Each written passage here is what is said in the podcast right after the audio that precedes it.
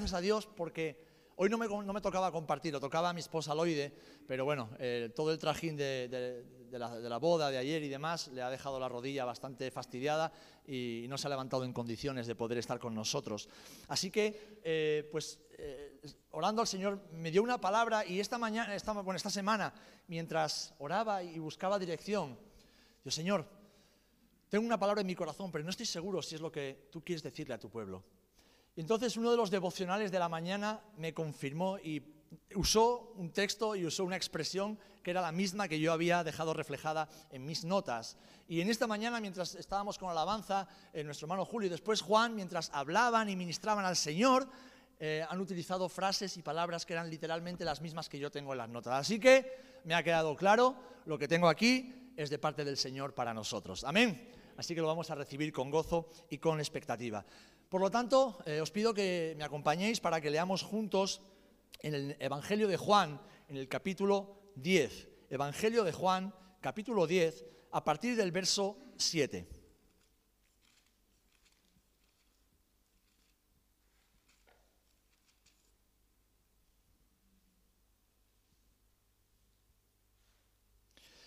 Evangelio de Juan, capítulo 10, verso 7 en adelante, dice así la palabra del Señor. Nos ponemos de pie, por favor, para leerla todos juntos. Volvió pues Jesús a decirles, de cierto, de cierto os digo, yo soy la puerta de las ovejas. Todos los que antes de mí vinieron, ladrones son y salteadores, pero no los oyeron las ovejas. Yo soy la puerta, el que por mí entrare será salvo, y entrará y saldrá y hallará pastos. El ladrón no viene sino para hurtar y matar y destruir. Yo he venido para que tengan vida y para que la tengan en abundancia. Yo soy el buen pastor. El buen pastor su vida da por las ovejas. Mas el asalariado, y que no es el pastor, de quien no son propias las ovejas, ve venir al lobo y deja las ovejas y huye. Y el lobo arrebata a las ovejas y las dispersa. Así que el asalariado huye porque es asalariado y no le importan las ovejas. Yo soy el buen pastor y conozco mis ovejas y las mías me conocen. Así como el pastor, el padre me conoce y yo conozco al padre y pongo mi vida por las ovejas. También tengo otras ovejas que no son de este redil. Aquellas también debo traer y oirán mi voz y harán un rebaño y, habrá un rebaño y un pastor. Por eso me ama el Padre, porque yo pongo mi vida para volverla a tomar. Nadie me la quita, sino que yo de mí mismo la pongo. Tengo poder para ponerla y tengo poder para volverla a tomar. Este mandamiento recibí de mi Padre. Que el Señor bendiga su palabra. Pues Padre, te damos gracias en este día por recordarnos esta maravillosa realidad de que tú y solo tú eres el buen pastor. Que tú eres aquel que nos introduce en tu casa. Hemos reconocido tu voz, Señor. Sabemos que tú eres el verdadero, que estamos en el verdadero, que tú eres la verdad y la verdad nos hace libres. En esta mañana venimos a ti agradecidos, humillados también ante tu majestad y tu belleza. Y venimos ante ti, Señor, pidiéndote una vez más que tu palabra penetre, Señor, en nuestros corazones, se haga uno con nosotros para seguir conociéndote más y dándote a conocer a otros, porque esto te glorifica. Te lo pedimos a ti en el nombre de Jesús. Amén y amén. Amén. Podéis tomar asiento, hermanas y hermanos. Que el Señor nos bendiga en esta mañana mientras meditamos en su palabra.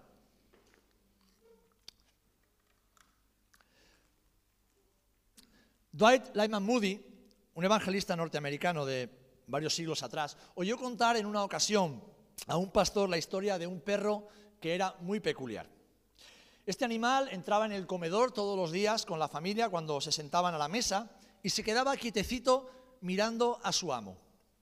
Si el amo tiraba algunas migajas de pan, el perro saltaba y las tomaba en el aire antes incluso de que tocaran el suelo. Pero si el amo ponía un trozo de carne en el suelo, el perro se quedaba mirando y no lo tocaba, como si fuera algo demasiado bueno para él. Y este, este pastor añadía, es que así son much- muchos creyentes, así somos muchos hijos e hijas de Dios. Miramos las cosas de Dios como si fueran demasiado buenas para nosotros. No nos atrevemos a tomar aquello que ya Jesús ganó para nosotros. En otras ocasiones venimos tan hinchados de la comida basura del mundo de los desperdicios del mundo que cuando llegamos al Señor nos conformamos con las migajas y no apreciamos la comida abundante que el buen pastor tiene para nosotros. Hermanos, hermanas, en este día, en este maravilloso día que Jesús nos ha regalado, no nos conformemos con las migajas y recibe esta palabra. Disfruta de la mesa del buen pastor. Disfruta de la mesa del buen pastor. En primer lugar, este pasaje que hemos leído nos habla del buen pastor. ¿Y quién es el buen pastor? Pregunta de escuela dominical. ¿Quién es el buen pastor? Jesús es el buen pastor. Jesús y solamente Jesús es el buen pastor. Él es el único al cual podemos llamar bueno y el verdadero pastor y obispo de nuestras almas. Pero es que además Jesús, Él se define a sí mismo como la puerta de las ovejas. No solamente es el pastor, sino la puerta de las ovejas. Antes de Jesús estábamos perdidos y sin esperanza.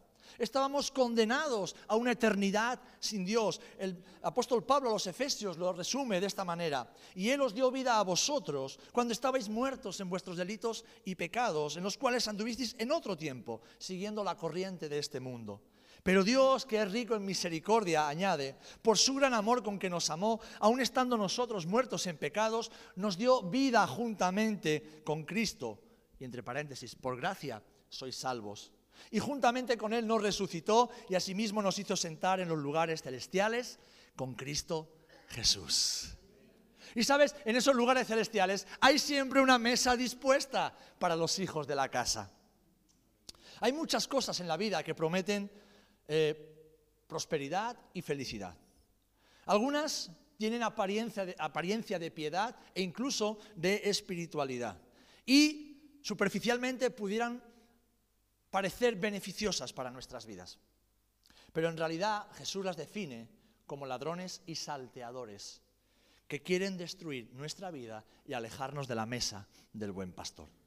Hermano, hermana, toda persona, todo hábito, todo bien material, todo ministerio o proyecto personal que venga a nosotros o que abracemos y nos aleje de la comunión con el Señor y con su iglesia, debemos identificarlo como un ladrón y un salteador. Es verdad que a veces estas personas, estos hábitos que tenemos, estos proyectos personales o incluso ministerios al Señor pueden tener voces atractivas, pueden, pueden parecernos eh, jugosas, ¿eh? pueden parecernos dulces, pero esconden un solo objetivo, impedir que oigas la voz de Jesús y así destruir tu comunión con el Padre. Todo aquello que viene de Dios, mis amados hermanos y hermanas, todo aquello que viene de Dios nos conduce a la mesa de Jesús. Todo aquello, toda persona, toda voz, todo consejo, todo aquello que, que forma parte de nuestra vida y que viene de Dios, nos conduce a la casa del Padre y a sentarnos a la mesa de Jesús. Así que si hay algo en tu vida, hay algo en, mi vida, hay algún hábito, hay algún proyecto, alguna persona con la que estamos caminando y que no nos conduce diariamente a la presencia de Dios, no nos estimula, no nos eh, de alguna manera incita a entrar en la casa del Padre y tener comunión con Jesús, debemos alejarlo de nuestra vida porque es un ladrón y es un salteador que quiere destruir tu comunión con el Maestro. ¿Sabéis? el rey David mil años antes de que Jesús viniera, ya comprendía lo maravilloso que era sentarse a la mesa de Dios y lo expresa en el Salmo 23. Todos conocemos el Salmo 23. El Señor es mi pastor. Y entre las cosas que David ora, en el versículo 5 dice, aderezas, preparas mesa delante de mí en presencia de mis angustiadores, unges mi cabeza con aceite y mi copa está rebosando. David, un hombre que no tenía toda la revelación de Dios en la palabra como la tenemos nosotros. David, un hombre que no tenía la iglesia como lo tenemos nosotros. Un hombre que vivía en la edad de bronce, donde supuestamente la civilización no había llegado a cotas como las que nosotros podemos alcanzar hoy. Pero un hombre que sabía y valoraba la presencia de Dios que valoraba el sentarse a la mesa del Señor y dejarse ungir con el aceite santo del Espíritu. y que el Señor hiciera rebosar su copa. Y no es una copa física, es esos ríos de agua viva que brotan en nuestro interior y que saltan para vida eterna. Mil años antes de Jesús, David ya comprendía eso. Y cuando él escribe este salmo, no era un momento agradable de su vida. David está escribiendo este salmo mientras huye de Absalón. Y está atravesando el valle de Cedrón para encaminarse por la cuesta que sube al monte de los olivos, sin saber si algún día volvería a ocupar el trono y a vivir en su palacio en Jerusalén. Él está escribiendo esto. Él está diciendo, tú eres el que aderezas, tú eres el que preparas cada día una mesa llena de manjares, aún en medio y enfrente de mis enemigos. Tú eres el que unges mi cabeza, tú eres el que rebosas mi copa. A la mesa de Dios, queridos hermanos, solo pueden sentarse los que entran por la puerta de las ovejas, y esa puerta es Jesús. Y Jesús te lo ha dado todo en abundancia. Jesús te lo ha dado todo en abundancia. Con Jesús no nos falta de nada. A veces nos sentimos frustrados porque creemos que nos faltan muchas cosas, pero es que son cosas que Jesús no quiere que tengamos. Porque son cosas que de forma natural nuestro corazón abraza y las convierte en ídolos que ocupan y usurpan el lugar de Jesús en nuestros corazones. Y el Señor como hemos cantado, Él quita y Él da. ¿Para qué? Para que al final reconozcamos que Él y solo Él es nuestro Dios. Él y solo Él es nuestra satisfacción. Él y solo Él es nuestro gozo, nuestra alegría, nuestra verdadera identidad, nuestro propósito en la vida.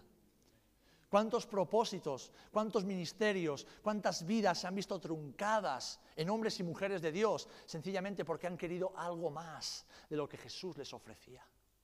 Han aspirado a algo más o algo distinto de lo que Jesús les ofrecía. Cuando Loide y yo llegamos a Rota hace ocho años y medio aproximadamente, yo conocí a una mujer que se llamaba Josefa Santos. Una mujer que servía en la iglesia, una mujer que iba de aquí para allá corriendo, no había quien la parase, ¿verdad? Una mujer con los años se ha ido debilitando. Y no siempre puede venir a la iglesia porque se enferma, porque le duelen las piernas, y hace esfuerzos para venir con su carrito y estar aquí y alabar al Señor. ¿Sabéis? Su cuerpo, y discúlpame que te tome como ejemplo, pero para mí eres un ejemplo y, quiero honrarte públicamente, Josefa. Su cuerpo se debilita pero su mensaje y su lenguaje no ha cambiado en estos ocho años. Josefa, ¿qué tal? Hoy me duele por aquí. ¿eh? Al día siguiente me la encuentro con el carrito por la calle. ¿Qué tal, Josefa? Hoy me duele por acá. Y otro día, hoy tengo la cabeza loca. Pero, pero, pero, Josefa. Y todo, todo Amén. ¿En quién? ¿En quién? En Jesús. En Jesús.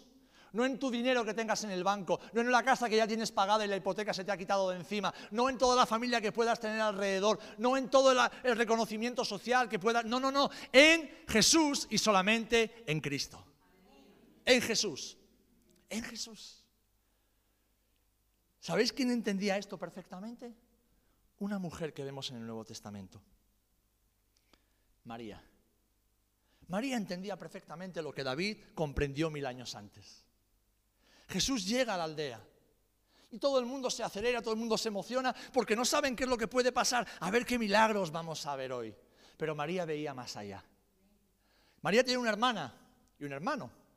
Lázaro como hombre seguramente estaba sentado junto a los discípulos aprendiendo del maestro. Y Marta, una mujer espiritual, una mujer que amaba al maestro, una mujer que quería servir, que seguramente tenía un corazón de servicio tremendo. No comprendía algo mucho más importante que el servicio a Dios. Es el estar con Dios. Esto lo leemos en el Evangelio de Juan, capítulo, eh, de Lucas, capítulo 10 en adelante. Marta se afanaba por servir a Jesús. En cambio, María descansaba a la mesa de Jesús. Marta se enfadaba con su hermana y la reprendía y le decía a Jesús que la riñera.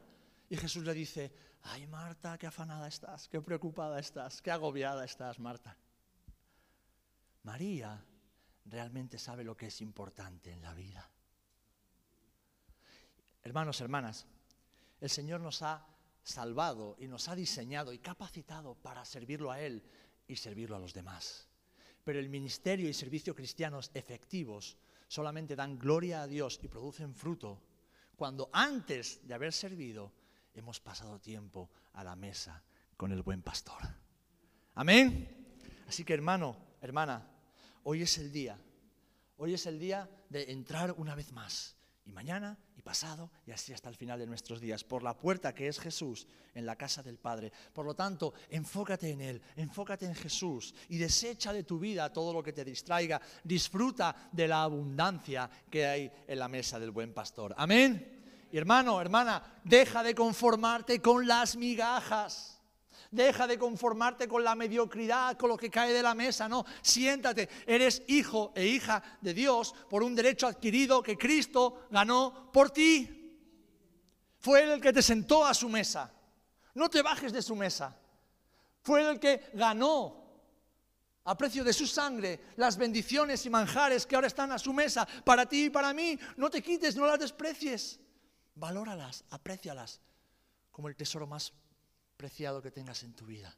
No hay nada en esta vida, no hay dinero, no hay trabajo, no hay reconocimiento social, no hay bienes materiales, no hay amistades, no hay relaciones, no hay nada, absolutamente nada que se pueda comparar con las bendiciones que Jesús nos ofrece cada día.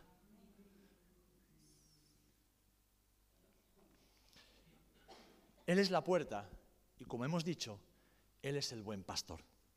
En el versículo 11, Él dice, yo soy el buen pastor. Y el buen pastor da su vida por las ovejas. ¿Cómo sabemos que Jesús es el buen pastor? Precisamente por eso, Él lo explica. Porque el asalariado, cuando ve venir, llegar el peligro, huye. No le importan las ovejas. Él ya ha cobrado su sueldo, no le importan las ovejas. En cambio, Jesús no. Jesús cuida y protege a las que son suyas. Él mismo habla de que otros vienen disfrazados de pastores y dicen tener la llave del éxito para la vida de las personas, la llave de la bienaventuranza. Hoy en el mundo tenemos muchos de estos, ¿verdad? Y como algunos tienen incluso grandes plataformas digitales, pues eh, engañan a multitudes. Pero sus caminos son caminos de muerte. Porque hay un solo camino que lleva a la bienaventuranza y es el camino de la cruz. Es el sendero de la cruz. Es el sendero que Jesús transitó y por el cual nosotros debemos transitar cada día. Y esto no es un mensaje derrotista, es un mensaje estrictamente bíblico, escritural. Jesús no huye cuando vienen los problemas. Jesús no se escapa, Jesús no nos abandona. Jesús permanece siempre a nuestro lado y se preocupa por cada una de nuestras necesidades. Amén. En Mateo 18 leemos, versículo 11 en adelante, porque el Hijo del Hombre ha venido para salvar lo que se había perdido. Mateo 18, el 11 en adelante. ¿Y qué os parece? Si un hombre tiene 100 ovejas y se descarría una de ellas, ¿no deja las 99 y, por los montes, y va por los montes a buscar las que la que se había descarriado? Y si acontece que la encuentra, de cierto os digo que se regocija más por aquella que por las 99 que no se descarriaron. Esto nos recuerda, mis amados hermanos, que Jesús es el Dios del universo, que Jesús es el Dios, Rey soberano de toda la humanidad, de todo ser creado. Pero Jesús es nuestro Dios individualmente. Que Él te mira a ti y me mira a mí en todas y cada una de las circunstancias de nuestra vida. Y que Él como buen pastor provee para cada necesidad de nuestras vidas. Algo curioso Cuando vamos al campo y vemos a los pastores con los rebaños, algo que me llama muchas veces la atención es que los pastores no siempre van delante. No sé si lo, habéis observado. Pero hay veces que, eh, sobre todo con el ganado ovino, con las ovejas, muchas veces los pastores van detrás y las ovejas van caminando. Y cuando una oveja se descarría un poquito, el pastor avisa a uno de los perros pastores y este lo encamina. Y esto nos recuerda que hay muchos momentos en nuestra vida donde no vemos a Jesús delante de nosotros. caminamos, sabemos, percibimos, olemos la presencia de Jesús en nuestra vida, pero por algún motivo Él, Él no se pone delante de nosotros. Especialmente cuando ya somos más maduros, cuando ya somos ovejas maduras que saben el camino hacia los verdes pastos. Parece que se queda detrás. Y Él usa a sus perros pastores, que son los hermanos mayores dentro de su casa, que cuidan de su rebaño. Cuando alguna se despista, eh, por ahí no. Esto nos recuerda, mis amados hermanos, que la vida junto al buen pastor no es una vida por vista, es una vida por fe. Que no tenemos que ver a Jesús en todo, tenemos que saber que Jesús está. No tenemos que sentir y emocionarnos por la presencia de Jesús en todo momento. Tenemos que saber que Jesús está. Saber que Jesús está. Saberlo. Pablo no decía, yo siento a Dios en todo momento. No decía, yo creo en Jesús en todo momento. Pablo dijo, yo sé en quién he creído. Y cuando yo afirmo que yo sé en quién he creído, yo sé que aquel en quien he creído es el verdadero. Todo lo que dice es verdad y todo lo que me ha prometido se cumplirá en mi vida. Entonces, no necesito verlo siempre.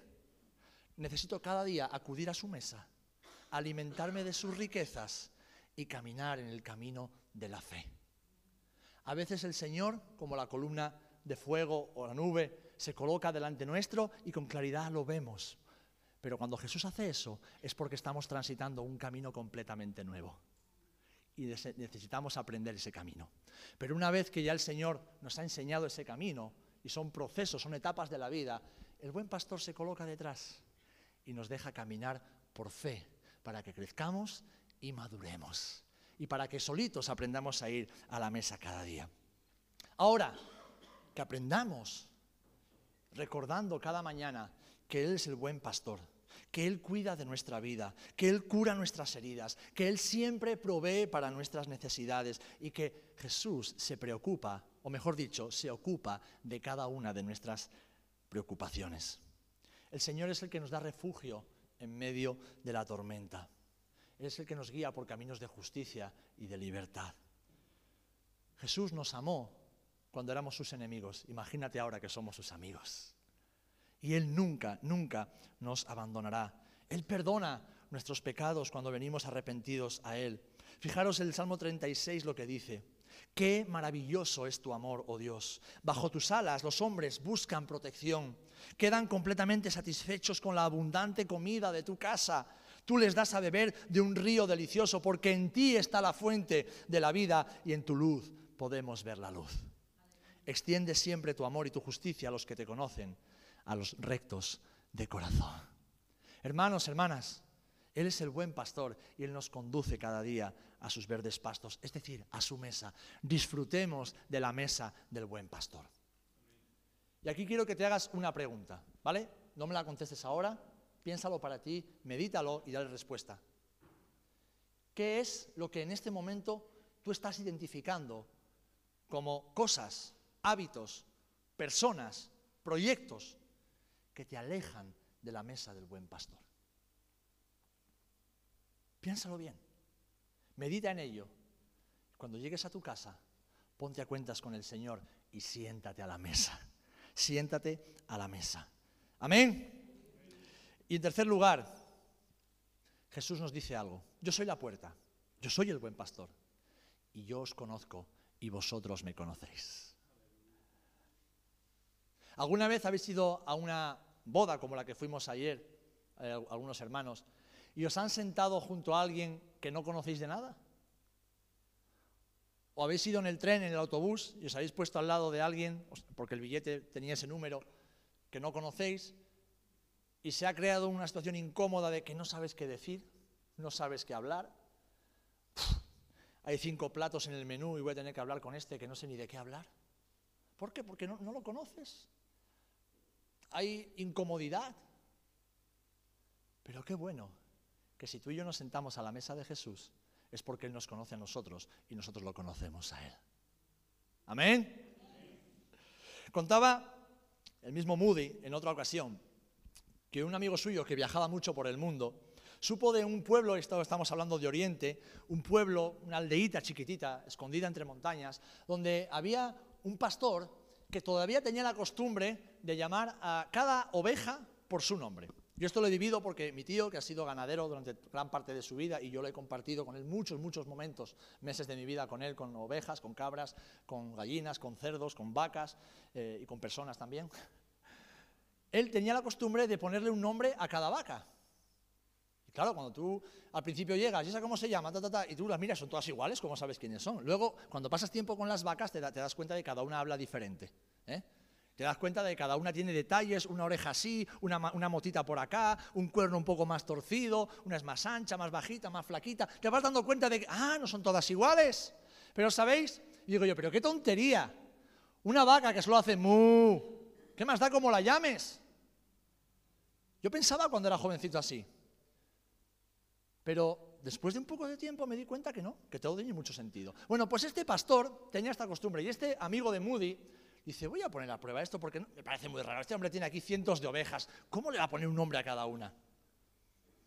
Pues consiguió dar con esta aldea, consiguió encontrar a este pastor y le, le dijo, oye, déjeme un momento que me vista con sus ropas y que lleve yo también su callado. Y llamaré a las ovejas a ver si me siguen. Vamos a hacer este experimento a ver si son tan listas las ovejas como dicen que son. Este hombre se disfrazó con la ropa del pastor, comenzó a llamar a las ovejas y de repente, inesperadamente para él, las ovejas huyeron. Se fueron, se desperdigaron y no quisieron saber nada de él. A lo que este hombre le pregunta al pastor, pero si llevo tu ropa, si me parezco a ti, si llevo tu callado, ¿no habrá ninguna oveja que me siga, por lo menos una? A lo que el pastor le contestó, sí señor, algunas tal vez le sigan, porque las ovejas enfermas siguen a cualquiera pero las sanas solamente a su pastor. Hermanos, hermanas, tú y yo sabemos en quién hemos creído. Y reconocemos, o debemos reconocer cada día en nuestras vidas, al buen pastor. Porque como Jesús dijo, habrá otros que se disfracen, que tengan apariencia de, pero que no son el buen pastor, no son el verdadero. Esto lo experimenté con el ganado de mi tío. Al principio, cuando yo me acercaba a las vacas, algunas huían, otras me intentaban embestir, otras me intentaban pisar. ¿Por qué? Porque era un intruso. Ahora, cuando fueron pasando los días, las semanas y los meses, empecé a ser una voz familiar para ellas. Empecé a impregnarme del olor de ellas, lo cual no es muy agradable, pero es lo que toca. Empecé a ser alguien que formaba parte de su vida. Y fijaros hasta qué punto llegué a ser un pastor para ellas, que la cuadra estaba en una parte de la, había un caminito, estaba aquí la cuadra, aquí estaba la casa. En cuanto yo por la mañana, a las 7 de la mañana, abría la puerta de casa, salía por la puerta y comenzaba a bajar las escaleras, escuchaba el tintineo de los cencerros de las vacas que se empezaban a disponerse de pie, a prepararse para que yo soltara las cadenas y las sacara para llevarlas al prado a pastar. Es decir, no necesitaba decir absolutamente nada. Ellas escuchaban mis pisadas percibían mi olor por la mañana y ya sabían que era la hora de ir a comer. ¿Por qué? Porque reconocían a aquel que cuidaba de ellas. Hermanos, hermanas, Jesús es el buen pastor, no solamente porque Él nos conoce, sino porque nosotros le conocemos a Él. Amén. Y distinguimos su voz de la de cualquier intruso. Las ovejas reconocen la voz de su pastor. ¿Por qué? Porque Él nos ha dado un nombre a cada uno de nosotros. Él nos ha dado una identidad. Él nos ha sellado con su marca en lo profundo de nuestro corazón. Somos suyos, le pertenecemos. Amén. Sabemos a quién pertenecemos, sabemos a quién pertenecen nuestras vidas y sabemos que ese buen pastor nos trata a cada uno de una manera especial, nos da lo que necesitamos y sobre todo nos hace sentirnos protegidos, amados y cuidados. Es el buen pastor porque Él nos ama y nosotros lo amamos a Él. Amén. Por eso a veces, tristemente, hay hermanos y hermanas que dejan de seguir a Jesús. Y cada caso es individual, particular y de análisis exclusivo. Pero es que muchas de esas personas se dejan engañar por falsos pastores. Y no hablo de otras iglesias, sino falsas voces que distorsionan la voz de Jesús y los alejan de la casa del Padre. Estos falsos pastores, como digo, pueden ser personas, pero como os comentaba antes, todo aquello que en nuestra vida nos aleje de la comunión con el Padre y con la Iglesia. Pueden ser nuestros propios razonamientos, pueden ser nuestros estilos de vida, proyectos personales o incluso, escúchame bien, heridas que hemos sufrido en el pasado, que no hemos dejado que Dios las sane y que no nos permiten escuchar la voz del buen pastor. Escuchamos su voz a través del filtro de nuestra herida, de nuestro daño, de nuestra necesidad emocional. Y no podemos discernir lo que Jesús nos dice. Pero el Señor, el Señor tiene una voz clara. Y quiero concluir con algo que es importante recordar siempre. Si el pastor está dentro del rebaño, es decir, está en tu vida, él no necesita chillar ni gritar. ¿Os acordáis de la historia del profeta? Cuando estaba en la cueva y le decía, ¿dónde está Jehová? Dice que pasó un viento recio. Tal vez el profeta pensó, ahí está el Señor. Y dijo, no, no, Él no está en el viento. Dice que hubo un terremoto. Ahí está el Señor. No, no, el Señor no está en el terremoto. Hubo un fuego. No, ahí no. Pero dice que de repente vino un silbo apacible. Ahí estaba Jehová. Ahí estaba el Señor. ¿Sabes quién es el que chilla, el que grita y el que infunde miedo y ansiedad sobre tu vida? Los falsos pastores, los engañadores, los que quieren que te alteres, los que quieren que tomes decisiones equivocadas, los que quieren que no tengas paz en tu corazón, que no duermas por la noche y que pierdas el sentido y propósito de tu vida. Pero Jesús, si está dentro del rebaño entre sus ovejas, no necesita gritar. Él susurra y las ovejas reconocemos su voz. Amén. Cualquier voz que venga gritando, chillando a tu vida, no es una voz que viene de parte de Dios, no es el Señor. Satanás anda como león rugiente buscando a quien devorar, pero ¿cómo anda? Alrededor, porque él está fuera, él no puede entrar. Entonces, para que se le escuche, él tiene que chillar. Pero el buen pastor no tiene que chillar. Él no chilla. Amén. ¿Cuántos reconocemos la voz de Jesús? Aleluya. Hermanos, hermanas, Él es el buen pastor, es nuestro buen pastor. Como estamos reflexionando en este año, Él es el autor y consumador de nuestra fe, quien dio su vida por nosotros para que nosotros ahora tengamos vida abundante y vivamos cada día sentados a la mesa del Señor. Así que por favor, te lo ruego, te lo suplico, te exhorto en amor como pastor y hermano tuyo que soy. Aleja de tu vida cualquier cosa que te aleje de la mesa del Señor te corresponde por derecho, no porque te lo hayas ganado tú. Jesús lo ganó en la cruz por ti. Vete cada día a la mesa del Señor, no tengas miedo, Él no te va a rechazar, Él no te va a echar fuera, Él no te va a humillar, no te va a poner en la última silla para que te sientas solo, no, te va a sentar a su lado, junto a Él. Amén. Y es ahí donde tú y yo debemos desear estar cada día. Si hay pecado en tu vida, pídele perdón a Dios, arrepiéntete y Él te lavará de tus pecados para que entres con confianza a la mesa del Señor. Si has estado alejado o alejada por el motivo que sea, no te apures, no te agobies. Sencillamente busca a Dios. Búscalo y encontrarás en Él todo lo necesario para estar a su mesa. Pero sobre todas las cosas, hermanos, hermanas, sabiendo que Él nos da todo lo necesario y suficiente para cada día, acudamos a su mesa, disfrutemos de sus manjares. Y como hizo María, estemos a los pies de Jesús. Porque en estos tiempos convulsos que vivimos, donde debemos tomar decisiones muchas veces rápidamente, es necesario tener la voz del Maestro siempre en nuestro oído y vivir saciados, saciados, saciados, satisfechos. Amén. Pues es la palabra que el Señor tiene para nosotros en esta mañana. Vamos a orar para que cada uno de nosotros recuerde esto, que Él es la puerta, que nosotros somos sus ovejas, Él es nuestro buen pastor y que Él, Él quiere que nos sentemos con Él a la mesa.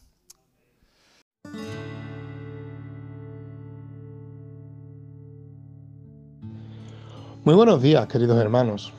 Que el Señor te bendiga grandemente en este día. quisiera contarte algo que ayer, domingo, pude ver con mis propios ojos y disfrutarlo también a la misma vez, ¿no? Y es que, que bueno, ¿no? El poder llegar a tu iglesia, poder llegar ayer al culto y ver cómo vas saludando a hermanos, a hermanas, viendo sus caras de felicidad, de sus caras de gozo, porque por fin, por fin podemos decir que, que ya nos hemos quitado la mascarilla. Qué bueno, ¿no? El poder disfrutar con los hermanos. Pero mirando, echando la vista atrás, hemos visto como durante estos dos años largos eh, hemos padecido, hemos sufrido, porque esta pandemia eh, ha costado, ha costado mucho. Hemos visto cómo nos ha apartado totalmente de, familiares, cómo nos ha apartado totalmente de, de amistades, el no poder quedar, el, tener que estar encerrado por largos días, por, días tras días, semanas tras semana. Y sin embargo, me pongo a meditar, me pongo a pensar y, leo la palabra y veo que, que hay algo que todavía nos separa y ya no es solo del hombre, sino del Creador. Eso es el pecado.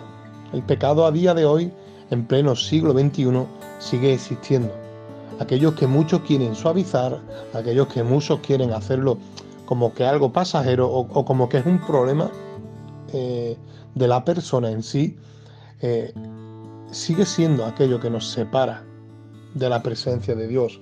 Eh, la palabra en Efesios capítulo 4, versículos 22 al 25 nos dice en cuanto a la pasada manera de vivir, despojados del viejo hombre que está viciado conforme a los deseos engañosos, y renovaos en el espíritu de vuestra mente, y vestidos del nuevo hombre, creado según Dios en la justicia y santidad de la verdad. Por lo cual, desechando la mentira, hablad verdad cada uno con su prójimo, porque somos miembros los unos de los otros. Qué bueno, ¿no? El poder ver que, si meditamos en la palabra, eh, vemos como tenemos que despojarnos, ¿no? de todo lo que nos impide llegar a la presencia del Padre. Y así como ayer pudimos disfrutar al entrar por las puertas de, nuestra iglesia, cara a cara, viéndonos los unos con los otros, imagínate el día de mañana cuando podamos llegar a la presencia de Dios y podamos entonces sí mirarlo cara a cara. Qué grande, qué bueno es el Señor, que nos permite que en este día podamos meditar, podamos vivirlo y sobre todo podamos gozarnos en su presencia. Gracias y que el Señor te bendiga.